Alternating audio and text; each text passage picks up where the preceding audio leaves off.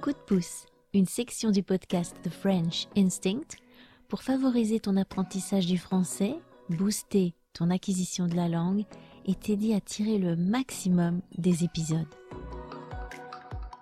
The French Instinct, une émission proposée par Cathy Beauvais.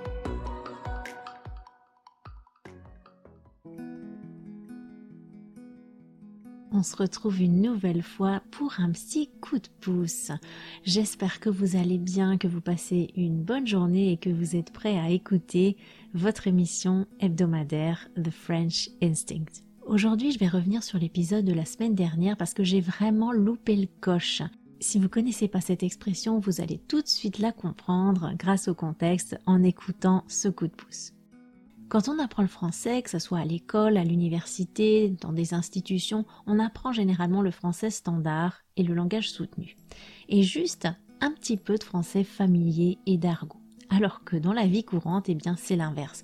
On utilise très peu le langage soutenu et on utilise beaucoup d'argot et de langage familier.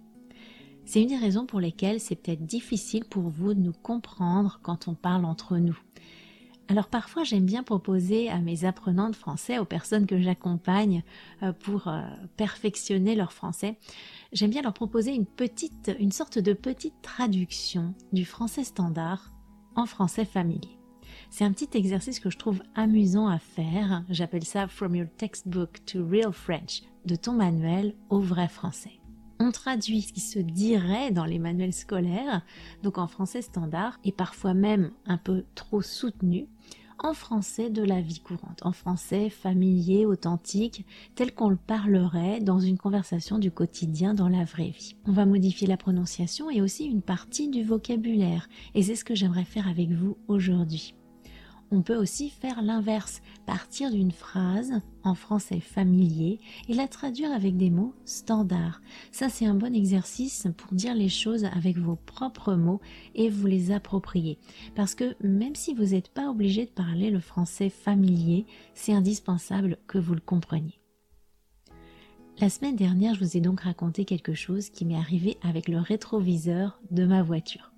Je vous invite à écouter cette petite anecdote avant d'écouter ce coup de pouce, si vous ne l'avez pas déjà fait. J'ai utilisé du vocabulaire très concret concernant la voiture et aussi du français familier, sauf que j'ai raté une belle occasion d'utiliser quelques mots très courts.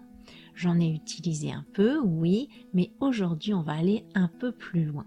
Ça va permettre de revoir des mots et des expressions qu'on a vues la semaine dernière et d'en voir un peu plus on revoit, on actualise, on consolide les acquis et on avance un petit peu plus.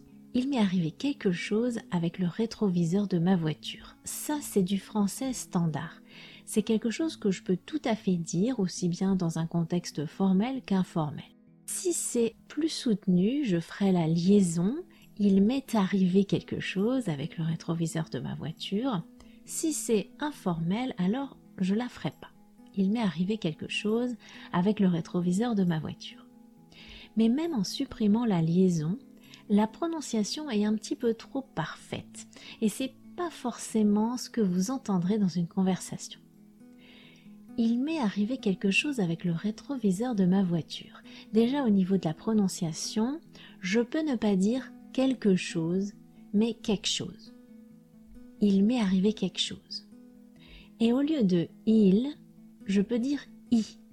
Ça, je vous en ai déjà parlé dans le coup de pouce Yaka Faucon. Je vous expliquais que souvent, au lieu de dire il faut, eh bien on dit il faut. Donc ça donnerait il m'est arrivé quelque chose. Sauf qu'on a d'autres façons de dire ça. Et si vous parlez avec des Français, c'est pas forcément ces mots-là qu'ils vont utiliser. Alors, est-ce que vous avez des idées de comment on pourrait traduire ça en argot? Au lieu de dire quelque chose, je pourrais dire un truc. Ça, c'est très courant, c'est hyper courant. Il m'est arrivé un truc. Avec le rétroviseur, est-ce que vous vous souvenez de ce que j'ai dit la semaine dernière à la place de rétroviseur? J'ai utilisé un procédé très courant à l'oral, celui de couper les mots, d'abréger. Le rétroviseur, c'est le rétro. Je suis sûre que vous avez plein d'autres exemples en tête et sinon observez bien à partir de maintenant parce que c'est quelque chose qu'on fait vraiment énormément de couper les mots, de garder seulement les premières syllabes. Donc on pourrait dire il m'est arrivé un truc avec le rétro. Et au lieu de voiture en argot, on a principalement deux mots très courants. Et c'est là que j'ai vraiment raté le coche parce que j'ai pas utilisé ces mots dans le dernier épisode. Pour dire voiture, vous connaissez peut-être le mot bagnole. La bagnole, c'est la voiture en argot. D'ailleurs, je l'ai utilisé dans plusieurs vidéos sur Instagram. Je les mettrai dans l'article consacré à cet épisode. Donc je pourrais dire il m'est arrivé un truc avec le rétro de ma bagnole. Ça, c'est du français familier qu'on va utiliser très fréquemment et que vous êtes susceptible d'entendre si vous êtes en France. Mais on a un deuxième mot qui est aussi très courant en argot pour dire la voiture. Est-ce que vous le connaissez?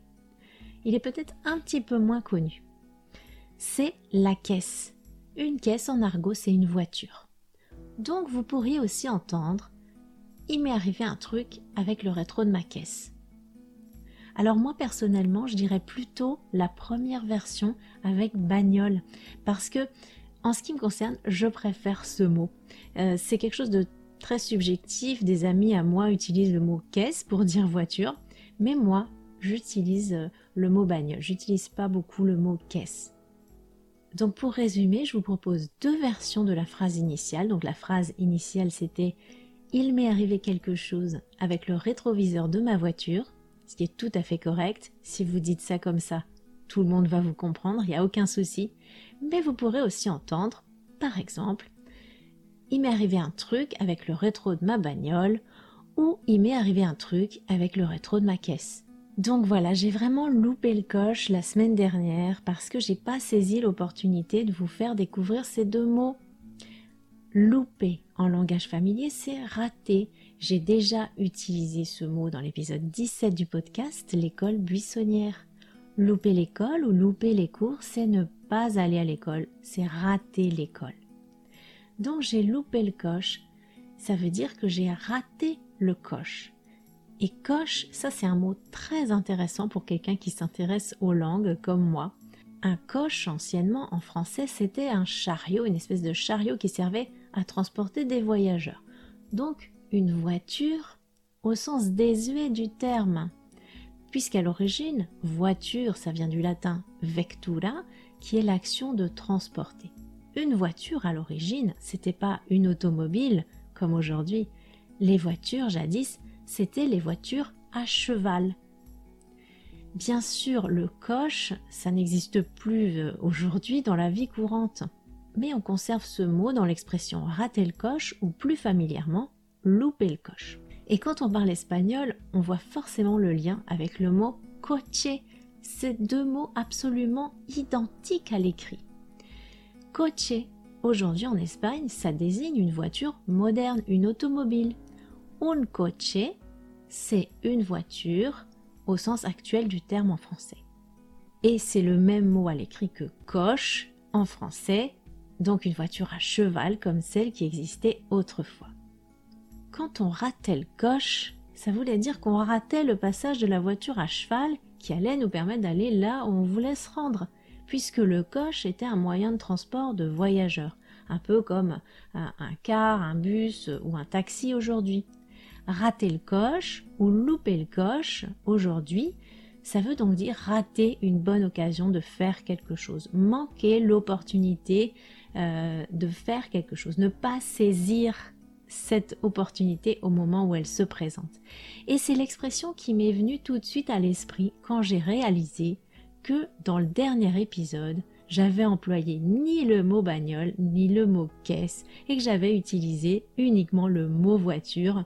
Euh, je ne sais pas combien de fois, peut-être une dizaine, une vingtaine, une trentaine de fois. Et j'ai bien évidemment trouvé cette expression tout à fait appropriée puisque ça parle aussi de voiture. Avant de vous quitter, je vais vous proposer un petit exercice sur le dernier épisode du podcast. Je vais vous demander de traduire avec vos propres mots des expressions ou des phrases que j'avais utilisées la semaine dernière. Donc c'est l'exercice inverse de celui que je vous ai proposé avant. Avant, on a traduit du français standard au français familier, et bien là on va faire l'inverse, on va traduire du français familier au français standard. Ça fait tilt, c'était le titre de l'épisode. Mais comment vous pourriez exprimer cette idée avec vos propres mots? En voyant l'herbe fraîchement tondue, ça a fait tilt. Une autre expression que j'ai utilisée, ça me fout en rogne.